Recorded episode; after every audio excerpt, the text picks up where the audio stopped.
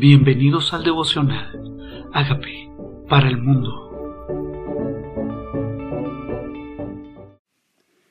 Primera de Crónicas 21. David censa al pueblo. Pero Satanás se levantó contra Israel e incitó a David para que hiciese censo de Israel. Y aquí comienza este pasaje hablando del enemigo que tenemos.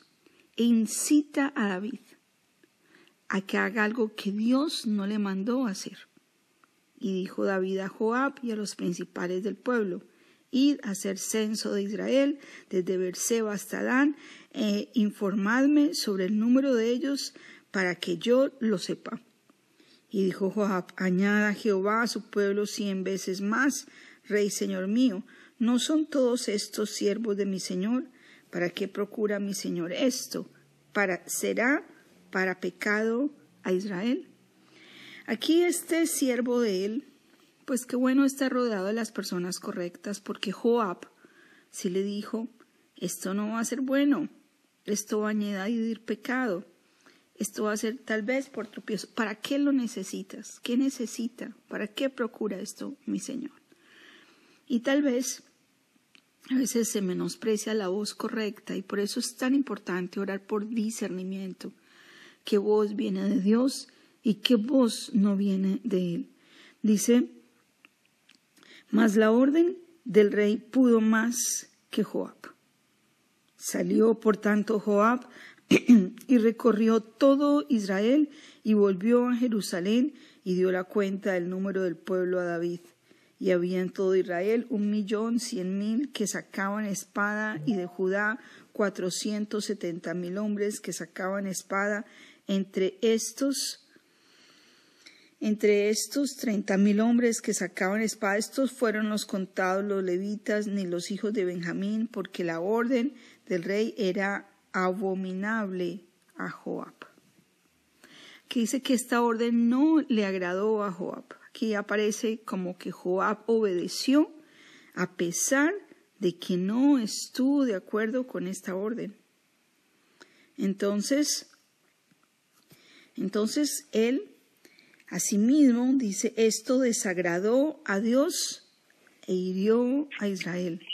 Entonces dijo David a Dios, he pecado, he pecado gravemente al hacer esto. Te ruego que me quites la iniquidad, que quites la iniquidad de tu siervo, porque he hecho muy locamente. Aquí está David se dio cuenta que no solamente a los ojos de su capitán, también a los ojos de Dios fue desagradable. Y empecemos donde empieza esta historia. Fue incitado por Satanás a hacer algo que Dios no le mandó. ¿Qué nos incita? ¿Qué nos mueve? ¿Cuáles son las motivaciones? ¿Por qué hacemos ciertas cosas? ¿De dónde salen esos deseos?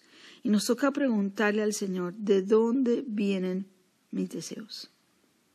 ¿De dónde nacieron estos deseos? ¿Vienen de ti? ¿Vienen de mis propios, de mis propios sueños? ¿Vienen de mi propio parecer? ¿O fue en voces que sembran, siembra el enemigo a nuestra mente? Yo escucho muchas personas decir, ah, esta persona tiene pensamientos suicidas. Yo pensaría, el enemigo le pone pensamientos, el enemigo le hace pensar en primera persona. Aquí David hizo lo que el enemigo le dijo que hiciera y desagradó a Dios. Entonces él dice, he pecado al hacer esto. Te ruego que quites la iniquidad de tu siervo porque he hecho muy locamente. Y habló Jehová a Gad, vidente de David, diciendo, ve y habla a David y dile, Así ha dicho Jehová, tres cosas te propongo, escoge de ellas cuál haga yo contigo. Y viendo el vidente David le dijo, Así ha dicho Jehová, escoge para ti o tres años de hambre, o por tres meses seas derrotado delante de tus enemigos con la espada de tus adversarios, o por tres días la espada de Jehová, esto es la peste en la tierra, y que el ángel de Jehová haga destrucción en todos los términos de Israel. Mira pues que responderé al que me ha enviado. Aquí está una tres maneras de disciplina, tres maneras de disciplina, que ninguna de ellas era nada bueno. el pueblo iba a sufrir en cada uno de estos. Dice, mira pues que respondes al que me ha enviado. Entonces David dijo a Gad, estoy en grande angustia. Ruego que yo caiga en la mano de Jehová, porque sus misericordias son muchas en extremo, pero que no caiga yo en manos de los hombres. ¿Qué harías tú? Tres tipos de disciplina, una en la mano de Dios, otra en la mano de sus enemigos. Y David prefirió en las manos de Dios, en las manos de Dios, porque el corazón de Dios es misericordioso. O sea, es preferible venir a la mano de Dios, venir a su presencia, decirle, Señor, he pecado, he hecho esto malo, y saber que Él viene la dirección, la disciplina. Pero de los hombres, el corazón del hombre es malvado, el corazón del hombre es engañoso. Es preferible ser íntegro delante del Señor, venir humillados ante su presencia y el al humilde mira de cerca. Y cuando venimos reconociendo nuestro pecado delante de Él, entonces el David, David prefirió estar en las manos de Dios, porque su misericordia es mucha en extremo, pero que no caiga en manos de hombres. Así Jehová envió una peste en Israel y murieron de Israel setenta mil hombres y envió Jehová el ángel a Jerusalén para destruirla. Pero cuando él estaba destruyendo, miró Jehová y se arrepintió de aquel mal, y dijo el ángel que destruía, Basta ya, detén tu mano.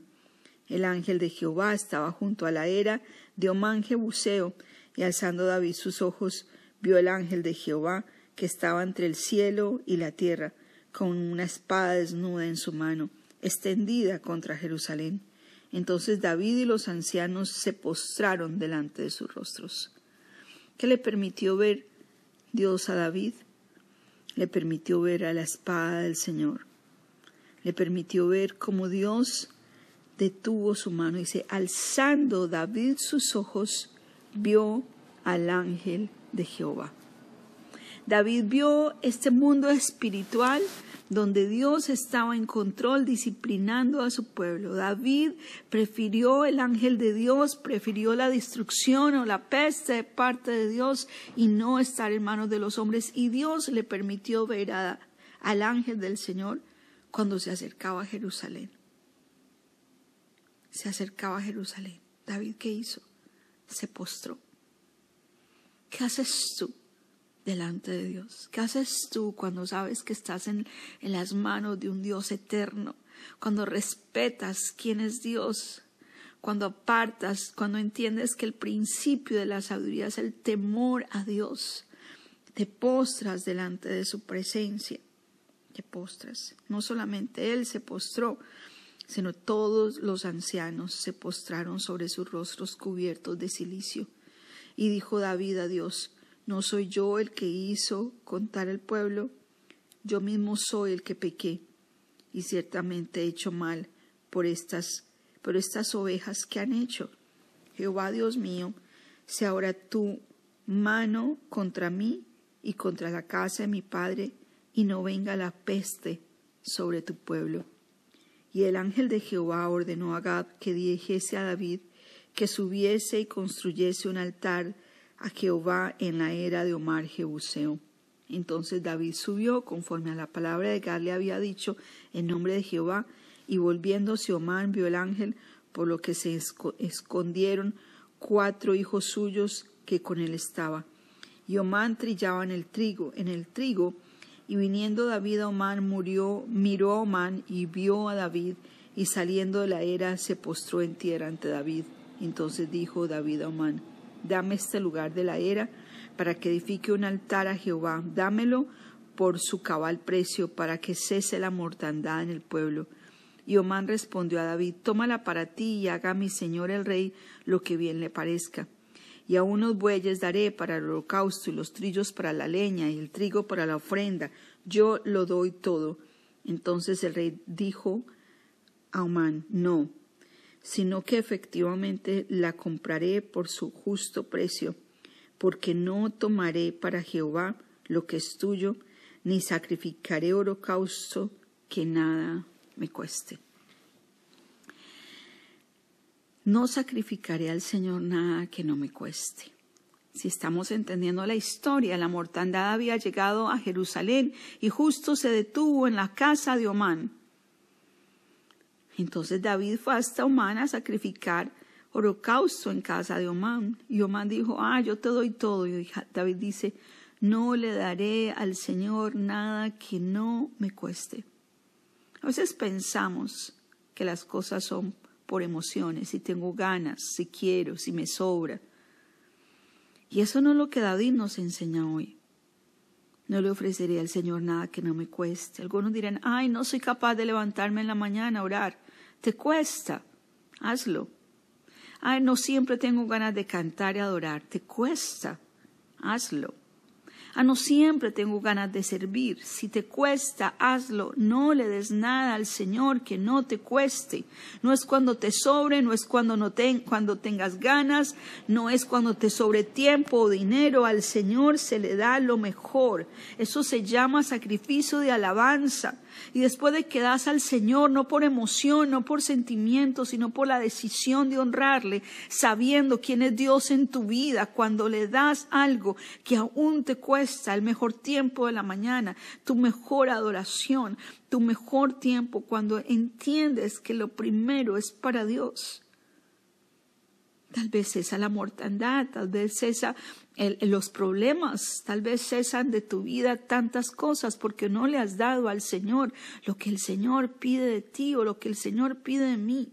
Y cuando le ofrecemos al Señor diciéndole, es que tú eres mi Dios, yo te daré lo mío, lo mío, mi vida. Tal vez en ese momento la mortandad, las bendiciones comiencen y las maldiciones se detengan, como en este caso.